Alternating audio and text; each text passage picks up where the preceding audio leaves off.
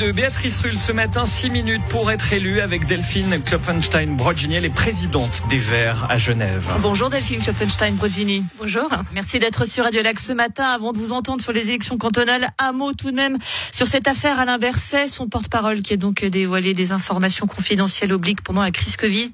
Euh, il y a des voix qui s'élèvent pour demander sa démission. Votre avis? Bah D'abord un éclairage, évidemment, parce que la situation est préoccupante. Évidemment, en termes de gouvernance, ça pose un, problème, ça pose un problème de crédibilité.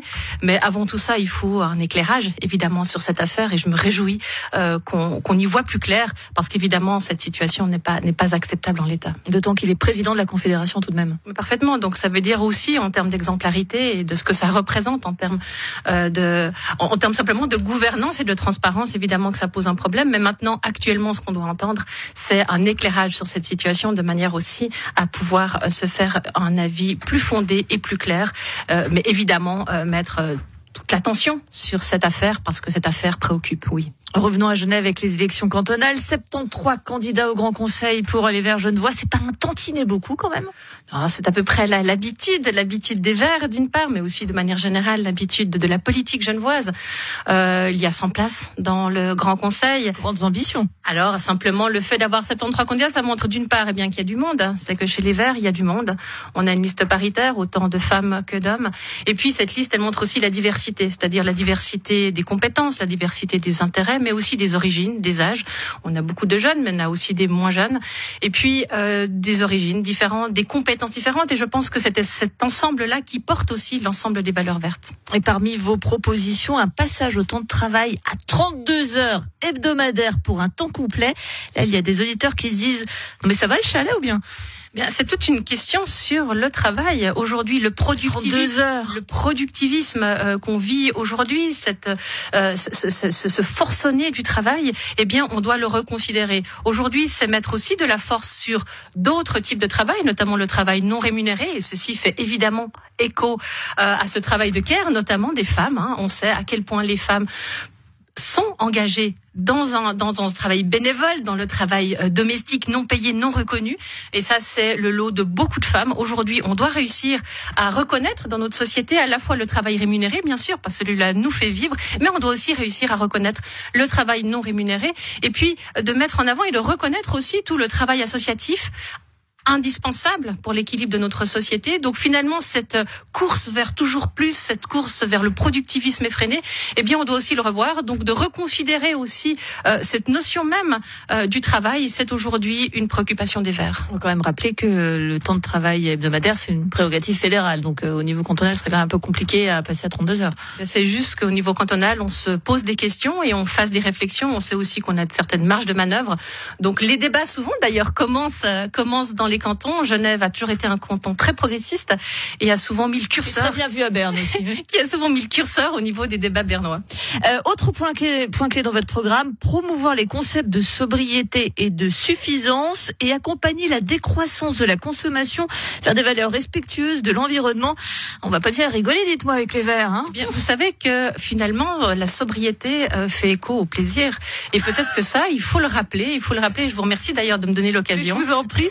la sobriété fait écho au plaisir, faites-nous plaisir. Eh bien, je vais, bien, je vais. Écoutez, l'important ici, c'est de voir qu'au fond, la politique qui protège l'environnement, la politique qui protège la nature et qui protège l'humain, protège les animaux, la biodiversité, eh bien, c'est une politique qui n'est pas en euh, désaccord avec la qualité de vie, bien au contraire.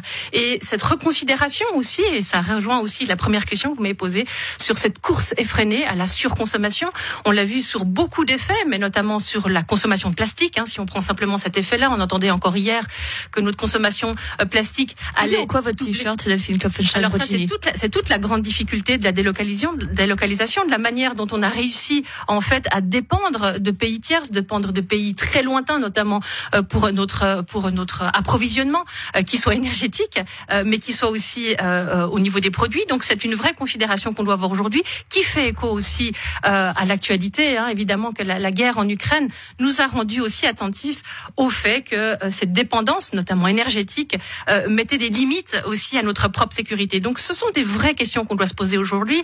La surconsommation de manière générale, la surconsommation tout ordre, également énergétique, on doit reconsidérer ceci. Donc la sobriété doit être aujourd'hui le maître mot et cette sobriété-là doit faire écho au plaisir. Et parmi les objectifs de votre programme, dégrapper massivement le bitume et perméabiliser les sols. Après de la ville de Genève, vous seriez pas un tout petit peu provocatrice Mais finalement, cet écho, euh, cet écho des paquis euh, n'est qu'une brindille par rapport à, à, l'ampleur du besoin. Aujourd'hui, on le sait, s'il fait froid ce matin, il neigera probablement tout à l'heure. Parce qu'on a passé dégrappé. Eh bien, eh bien simplement, on se rappelle des étés précédents, le dernier été. On se souvient aussi que les paquis, notamment, euh, vous faisiez écho à ce, à ce avaient plusieurs degrés de plus que son est-ce que ça justifie de, de, détruire le mobilier urbain, de détruire ce qui, Alors, on parle qui appartient à tout le monde On n'est pas en train de, de, de, parler de détruire quelque chose, on est en train de récupérer simplement de la terre. Aujourd'hui, c'est essentiel. Quand même. Alors, le dégrappage n'est pas interdit. Le dégrappage n'est pas ah, un acte si Un, un, marteau piqueur et que je dégrappe là, devant la rue des Bains, je suis pas sûr quand même dire bravo. Vous pouvez le faire euh, avec autorisation, vous pouvez le faire avec un plan climat, vous pouvez le faire de manière à être au service des habitantes et habitants.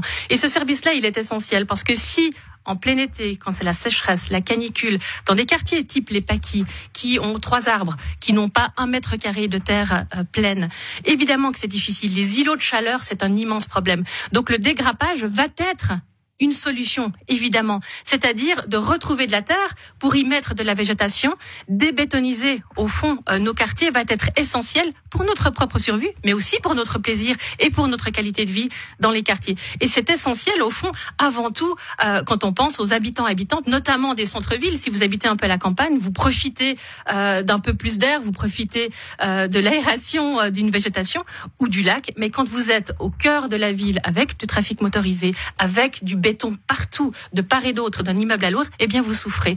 Donc le dégrappage fera partie, évidemment, des solutions d'avenir. Merci beaucoup Delphine Klopfenstein-Brogini, présidente des Verts Genève. Je donc chercher mon autorisation pour m'attaquer à la rue des Vins. Je vous soutiendrai.